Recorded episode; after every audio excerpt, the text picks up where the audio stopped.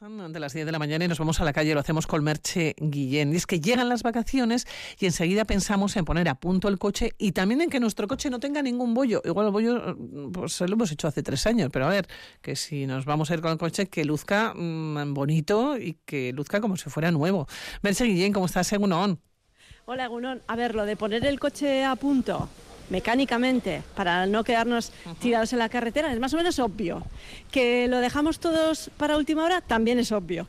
Pero que queramos arreglar bollos pues que no son nuevos precisamente a última hora para irnos de vacaciones con el coche impoluto, pues bueno, eso produce entre otras cosas que estos bollitos se junten con los siniestros, con golpes en, en accidentes de chapa y, y, y, haya cola. Y es lo que pasa, por ejemplo, Iñaki, Iñaki Uriarte de Carrocerías Marañón, que es donde nos encontramos. Vamos a ver, Iñaki, bueno, buenos días. Bueno, buenos días. Si yo te traigo ahora el coche con un, una puerta abollada porque me ha atacado una columna del garaje, ¿cuándo me vas a dar cita para arreglarme esto? Pues sintiéndolo mucho tendríamos que marcharnos hasta mediados de septiembre aproximadamente. Mediados de septiembre. Y es lo que está ocurriendo en, en muchos casos ahora para, para, vosotros, no solo vuestro taller, sino otros talleres también de carrocería. Sí, la verdad que bueno, estamos con un volumen de trabajo importante en estos meses y bueno, hay que ver también que están las vacaciones a la vuelta de la esquina para todo el mundo. Somos, somos ya somos de, de, del ya, los clientes, queremos ya todo. Sí, la verdad que sí, nos estamos acostumbrando a eso, no sé, a través de los comercios que nos llevan, que todos nos lo sirven al momento y nuestro sector también parece que la demanda por parte de los clientes es para, para allá. Claro, pero aquí hay muchos factores en juego, ¿no? Hay factores externos que no dependen solo del trabajo que podéis realizar en este taller, enorme por otra parte. Hay um, el, propio, el propio problema con las compañías aseguradoras o el propio problema de, de, de las piezas, que hay escasez también, ¿no?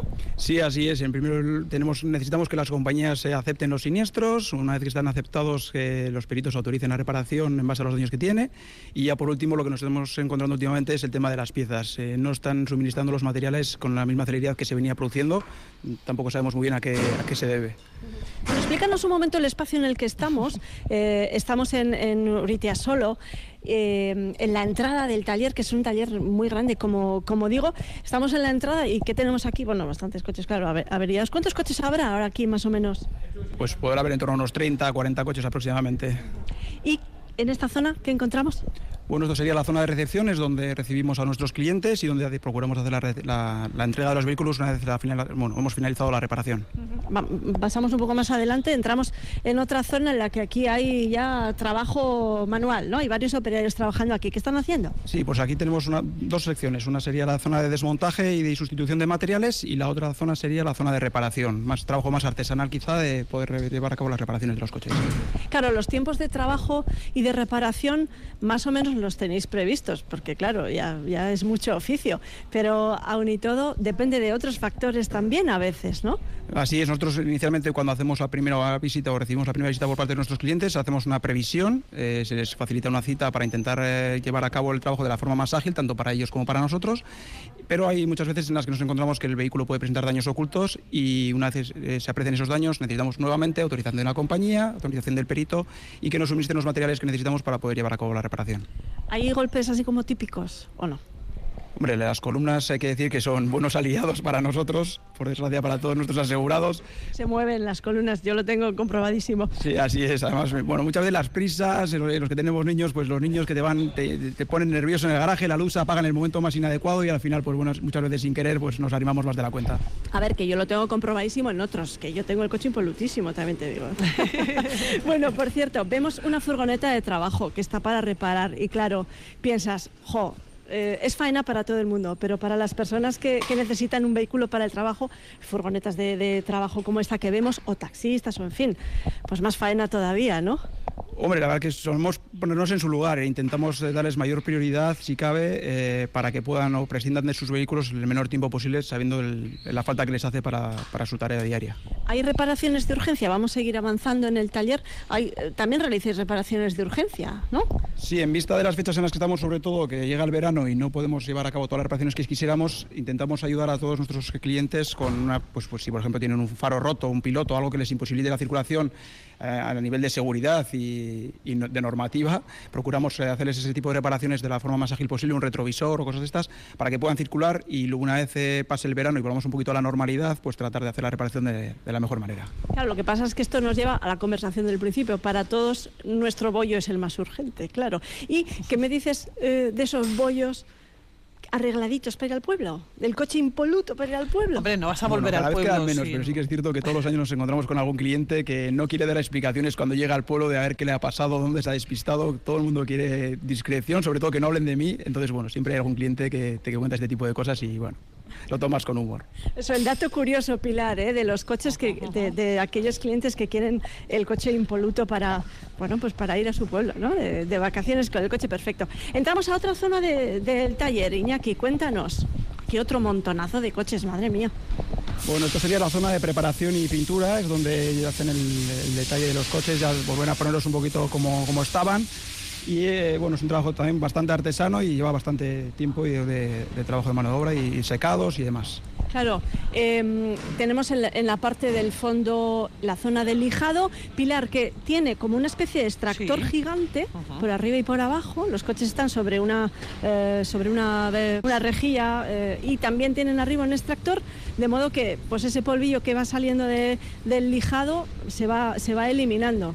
Em, y eso después de eso pasarían al horno, por ejemplo, que es donde se pintan. Eso es, hay una cabina de, un par de cabinas de pintura en las que ya se lleva el trabajo de pintura se trata de una zona eh, aislada de, polvo del ambiente para intentar que el acabado de pintura sea el correcto. Bueno, Carrocerías Marañón lleva en marcha desde comienzos de, los años 80. Eh, tiene mucha experiencia a sus espaldas. ¿Cuántas personas estáis trabajando aquí ahora mismo? Pues aproximadamente unos 10, 12 personas. ¿Y cómo ha cambiado la carrocería en todos estos tiempos, en todos estos años? Desde esos coches duros con eh, los, las defensas de, hierro duro a los coches actuales? Bueno, antes era todo reparar, eh, había mucha más labor artesana que lo que hay hoy en día. Sí que es cierto que los coches han eh, evolucionado en el tema de seguridad. Entonces nos encontramos con que la avería mecánica de chapa en este caso es muy importante. Lo que pretenden es que el habitáculo, la zona interior donde vamos los pasajeros, se quede lo más intacta posible dentro de los daños que se ocasionen en el siniestro y el problema se encuentra cuando nos bajamos del coche y vemos los daños que se ocasionan. De hecho, tenéis justo en la entrada del taller hay un coche que está completamente hecho un, no sé cómo denominarlo, un acordeón, has dicho tú, ¿no? Pero el habitáculo está intacto.